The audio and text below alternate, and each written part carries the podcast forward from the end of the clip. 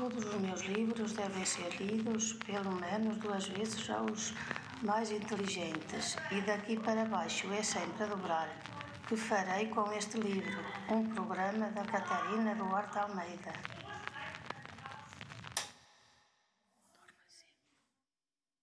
Capítulo 115 Perque Guisa estava a cidade corrigida para se defender, quando el rei de Castela pôs cerco sobre ela. É este o título do capítulo 115, um dos dois que vamos hoje miuçar e que trata da preparação da cidade de Lisboa para resistir ao cerco dos castelhanos. Recordemos uma vez mais que, a esta altura, o rei de Castela, Dom Juan, casado com Dona Beatriz, filha do nosso rei Dom Fernando, queria reclamar para si o trono português, o que seria traduzir na perda da independência. O mestre de Avis acaba por matar o amante da rainha regente, o conde Andeiro, e em maio de 1384, Dom Juan e as suas tropas montam um cerco a Lisboa que vai durar até setembro desse mesmo ano. Neste capítulo, o autor vai enumerar os preparativos para a defesa da cidade, desde a recolha e conservação de mantimentos até o plano de defesa que foi traçado pelo mestre de Avis em conjunto com Nuno Álvares Pereira, que na altura era fronteiro no Alentejo. Sejam bem-vindos, jovens e séniores que não passam do ramalhete, para o último episódio sobre a crónica de Dom João I. Começa Fernão Lopes por descrever que, a mando de Dom João I, começam a ser recolhidos os mantimentos. Vai escrever ele assim: Logo foi ordenado de recolherem para a cidade os mais mantimentos que haver pudessem, assim de pão e carnes, como quaisquer outras coisas. Foi então recolhido o gado, que depois de morto foi salgado e guardado, e enquanto parte da população quis recolher-se dentro das muralhas, levando tudo aquilo quanto podia, outros preferiram rumar a Setúbal e Palmela. Após a descrição da recolha de alimentos, o autor faz também o retrato do plano bélico que foi lineado pelo monarca. Um retrato que é bem detalhado. Sabemos, através desta crónica, que a cerca de defesa usada, que foi mandada reparar, tinha 77 torres bem equipadas e 38 portas, sendo a porta de Santa Catarina a mais crítica, já que foi diante dela que Castela decidiu montar o seu arraial. Dessas 38 portas, apenas oito estavam abertas e guardadas, todas as outras foram mandadas encerrar. As torres eram equipadas com material bélico que incluía catapultas e eram vigiadas permanentemente. Também a ribeira mereceu proteção, foram mandadas construir duas estacadas de um dos lados da mesma ribeira, desde o curso de água até às muralhas. Estas ordens permitem traçar um perfil do mestre de Avis como um verdadeiro líder. Se no capítulo 11, que já aqui vimos, o monarca surgia como alguém que nem sempre tinha a certeza das suas decisões, neste aqui mostra-se firme, com um bom planeamento e capaz de envolver toda a população na defesa da cidade. Isto porque Dom João I vai atribuir tarefas de defesa a certos fidalgos, apoiados certo número de soldados, assim como mandar encerrar casas do Paço Real e confiar essas chaves a homens de sua confiança. Há um envolvimento pessoal tanto da parte de Dom João como da população, fidalgos, mesteirais, membros do clero, todos participam na defesa da cidade é um esforço coletivo aquilo que é descrito neste capítulo 115. O capítulo 148 tem como síntese das tribulações que Lisboa padecia per míngua de mantimentos. O cerco esteve montado durante cerca de quatro meses, tendo sido levantado no início de setembro, quando o exército castelhano começou a ter muitas baixas devido à peste negra. Neste capítulo, o autor vai dar a conhecer as privações, as dificuldades que a população passou de forma muito pormenorizada durante o tempo que o cerco durou. Vamos analisar este capítulo por fragmentos, tal como fizemos com o anterior. Temos um primeiro momento, uma introdução, em que Fernão Lopes começa por dar a entender ao leitor que os mantimentos que a cidade de Lisboa tem disponível começam a esgotar-se a um ritmo alarmante. Isto sucede não só porque, estando montado o cerco, não há entrada de mercadorias, mas e principalmente porque a população aumentou e muito.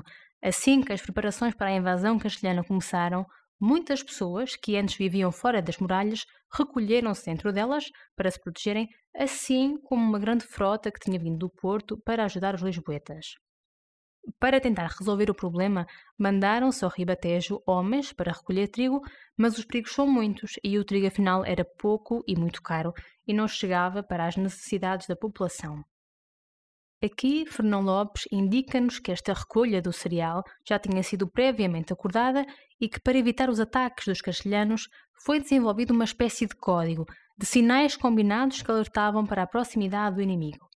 O autor chega também a contar o caso de um português traidor que denunciou a vinda dos mantimentos para Lisboa, quando os galés subiam o Tejo. Esse homem, natural de Almada, foi preso, arrastado, decepado e, por fim, enforcado pela sua traição. Desesperados pela falta de alimento, os lisboetas revoltam-se contra os mais desafortunados da cidade, que são os fracos, os pobres, os judeus e as prostitutas. Para os habitantes, o raciocínio é simples. Se estas pessoas não contribuem para a defesa da cidade e ainda assim consomem o pouco alimento que existe, a solução é expulsá-los e entregá-los aos castelhanos. E é isto mesmo que acontece. Começam a chegar aos acampamentos do inimigo aqueles que foram expulsos para fora das muralhas. Num primeiro momento, os castelhanos acolhem estas pessoas, mas cedo percebem que são um excelente peão neste jogo das invasões. O rei de Castela ordena que mais nenhum seja acolhido, isto porque, nas palavras que Fernão Lopes usa, a presença destas pessoas ajudava a gastar a cidade e assim enfraquecer ainda mais a população lisboeta. O mestre de Avis ordena que se faça o levantamento do pão que existe dentro das muralhas e o número é desencorajador. O alimento é muito pouco e começa a ficar cada vez mais caro e inacessível. O autor vai elencar curiosamente aquilo que os habitantes de Lisboa comiam por esta altura. Escreve assim o autor: Na cidade não havia trigo para vender, e se o havia era muito pouco e tão caro que as pobres gentes não podiam chegar a ele e começaram a comer pão de bagaço de azeitona e os bulbos das malvas e raízes de ervas. No lugar onde costumavam vender o trigo, andavam homens e moços esgaravatando a terra, e se achavam alguns grãos de trigo, metiam-nos na boca sem ter outro mantimento. Outros fartavam-se de ervas e bebiam tanta água que se encontravam mortos, homens e cachopos, nas praças e noutros lugares. Das carnes havia grande falta, e começaram a comer as carnes das bestas. A falta de alimento conduz a uma bestialidade dos moradores, que passam a procurar a comida no chão. As crianças pedem esmola, as mães ficam sem leite e as mortes começam a aumentar. Por esta altura estão o mestre de avias e os seus conselheiros desesperados, sem saber como acudir à população. Fernão Lopes aqui parece, a esta altura, tecer um comentário sobre a conduta do regente. Escreveu neste capítulo, a esta altura. Sabia, porém, isto o mestre e o seu conselho, e eram-lhe durosas de ouvir tais novas. E vendo estes males, a que ocorrer não podiam, sarravam suas orelhas do rumor do povo. Parece aqui que, ao contrário daquilo a que se tinha votado no prólogo, ou de se guiar pela imparcialidade e de ser isento a favoritismo, Fernão Lopes critica aqui a ação dos moradores do Passo Real. Apesar de todas as dificuldades, o autor não deixa de apontar o esforço do povo, o ator coletivo, Ainda que cansados, desnutridos e sem esperança, os portugueses continuam a pelejar, a combater os castelhanos e mostram-se solidários uns com os outros. Estamos na Idade Média, no século XIV, e como não podia ser de outra forma, a população recorre à fé para ultrapassar a situação em que se encontra. O autor vai descrever a organização de missas e de preces pelos portugueses. Passemos agora para um dos aspectos mais interessantes na obra de Fernão Lopes, que é a sua visão sobre as consequências do cerco, não só sociais e económicas, como já vimos, mas também psicológicas. Pela primeira vez, um autor debruça-se sobre as condições psicológicas, escreve sobre os sentimentos das personagens que participam na sua história. Fernão Lopes não vai ser um mero observador que apenas relata os factos. Ele vai, e de uma forma inovadora, dar voz ao sentimento das personagens, em especial do povo enquanto ator coletivo. O próprio facto de escrever de uma forma coloquial, muito apoiada naquilo que era a oralidade da época, permite que o texto se aproxime do leitor. Estamos a falar de uma obra do século XV, escrita num português arcaico, e apesar disso, vemos já marcas que a aproximam de um português mais moderno. É uma obra que dá um lugar de destaque ao povo, lugar esse que antes só era ocupado pelos nobres.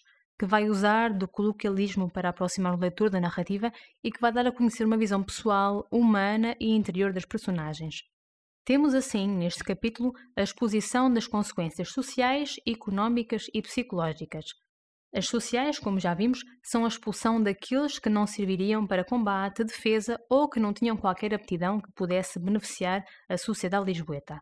As económicas são a inflação dos preços dos alimentos e a sua escassez. As consequências psicológicas são o estado de desespero, angústia e medo, mas também, e Fernão Lopes faz questão de salientar isto, o espírito de entreajuda, a solidariedade e a disponibilidade total para combater os castelhanos. Estes capítulos vão replicar a nível linguístico os restantes que aqui já vimos. O pormenor com que o autor descreve as cenas dão muito visualismo à obra, que é uma das suas marcas, e continua a usar da linguagem corriqueira, do tom coloquial para trazer o leitor para dentro da narrativa. Uma vez mais, vai tentar equilibrar a natural afeição e temos mais ou menos objetivismo consoante as cenas. Não podemos esquecer que Fernão Lopes, apesar do espírito muito nobre com que se apresenta no prólogo desta crónica, não deixa de ser um português a contar os feitos do seu povo e é certo que terá, em certas alturas, deixado que o seu patriotismo ou nacionalismo tenha levado a melhor sobre aquele objetivismo que ele pretendia para a obra. Um dos exemplos é o número das tropas que combateram em Aljubarrota. Os dados que temos, e que nos chegaram até hoje, contam que do lado espanhol eram 31 mil homens e do lado lusitano apenas 6.500 não tirando qualquer mérito à mestria e ao saber do santo contestável, é possível que estes números não correspondam à verdade e que Fernão Lopes quisesse exaltar ainda mais a vitória portuguesa.